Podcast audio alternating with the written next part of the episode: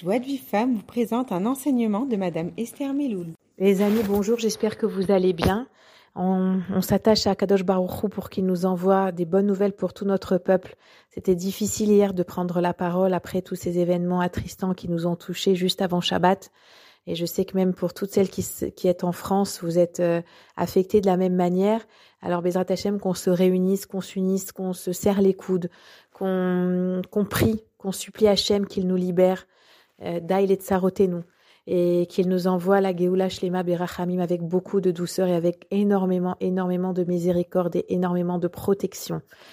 Euh, je voulais juste vous parler, et j'aurais dû le faire hier, mais voilà, avec le cours des événements, ça s'est pas fait, de la rabbinite Chaya Mouchka Schneerson, l'épouse euh, du rabbi de Lubavitch, euh, une femme exemplaire, extraordinaire, grandiose, qui en même temps était une femme de nos temps, de cette ère moderne, et qui a su bien allier la féminité, la tsniout, la beauté et la force et l'envergure euh, qu'une femme peut avoir, euh, malgré, entre guillemets, euh, notre position de femme. Et c'est ça même qui la représente, c'est que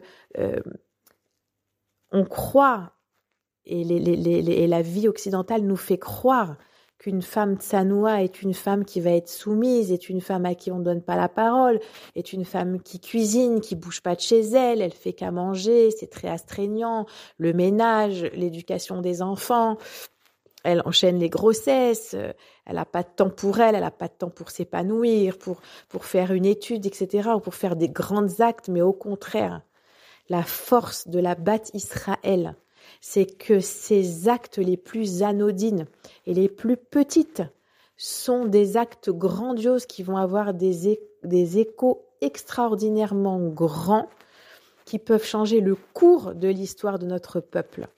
Et ça, c'est l'exemple même de la rabbinite Raya Mouchka qui incarnait complètement ça.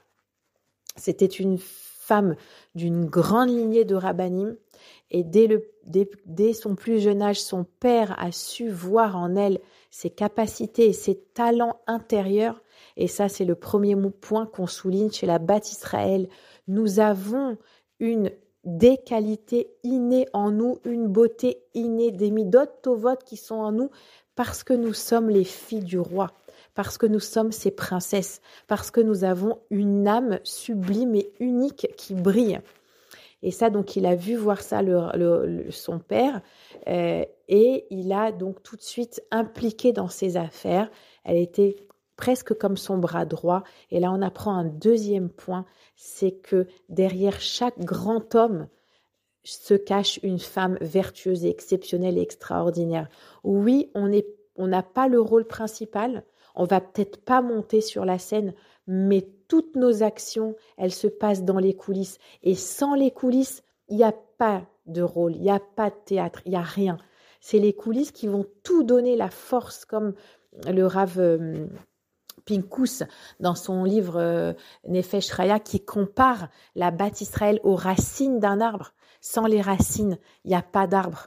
Sans les coulisses, il n'y a pas de pièces, il n'y a pas de grandes actions. Sans les femmes, il n'y a pas de grands hommes, il n'y a pas d'enfants, il n'y a pas de descendance, il n'y a pas de maintenance du peuple d'Israël. Pour assurer la bonne maintenance de nos enfants, pour assurer l'avenir, pour assurer une bonne descendance qui va continuer à, à, perpétuer notre héritage éternel de la Torah et des mitzvot, il faut un maintien, il faut un soutien, il faut, il faut en dessous qu'on les motive. Il faut un moteur et ce moteur-là, c'est la Bat Israël. Et ça, euh, c'est aussi la rabbinite euh, qui savait euh, le vivre pleinement, de soutenir son père d'abord dans des actions héroïques lorsque euh, la communauté juive à l'époque était en danger, elle a risqué sa vie pour emmener des documents, pour emmener du manger, des vivres euh, au yeshivot pour qu'il continue à maintenir la Torah. Et après, elle a été évidemment l'épouse euh, du rabbi Menachem Mendel et elle l'a soutenu dans toutes ses actions. Euh, donc, ne pas croire que parce qu'on n'est pas au premier rang, on n'est rien. Au contraire, on va insuffler une force certes cachée, mais essentielle et vitale à nos maris pour devenir des grands hommes, des Ovdé à nos enfants pour être euh, le futur de, notre Torah et perpétuer notre héritage. Et aussi autour de nous parce qu'elle a fait du bien, on sait au combien et c'est le troisième point essentiel, elle a été présente à sa manière avec toujours un mot gentil. Et regardez même à quel point elle est encore présente alors qu'hier j'étais vraiment pas bien et affectée par, euh, par tous les événements on a peur quand on vient en Israël. Qui n'a pas peur?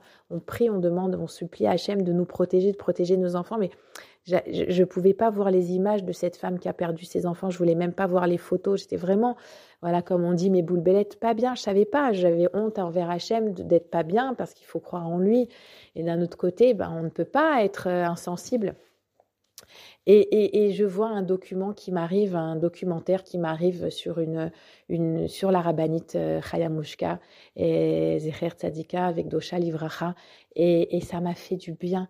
Ça m'a apaisé. Combien elle aimait le Ham Israël, combien elle, elle a suivi la même euh, optique, la même chita de son mari que de faire du bien aux Juifs, peu importe où il se trouve géographiquement, mais aussi dans, dans sa spiritualité. On aime chaque juif de la même manière, on lui tend la main de la même manière, on lui, on lui offre un sourire de la même manière, on lui montre qu'il est important, pas parce que euh, on veut paraître, parce que c'est politiquement correct de le faire et que ça se ferait pas autrement avec l'éducation qu'on a reçue, ça se fait pas. Non, parce qu'intrinsèquement au plus profond de nous-mêmes, c'est important qu'un juif y soit bien et qu'on lui fasse du bien.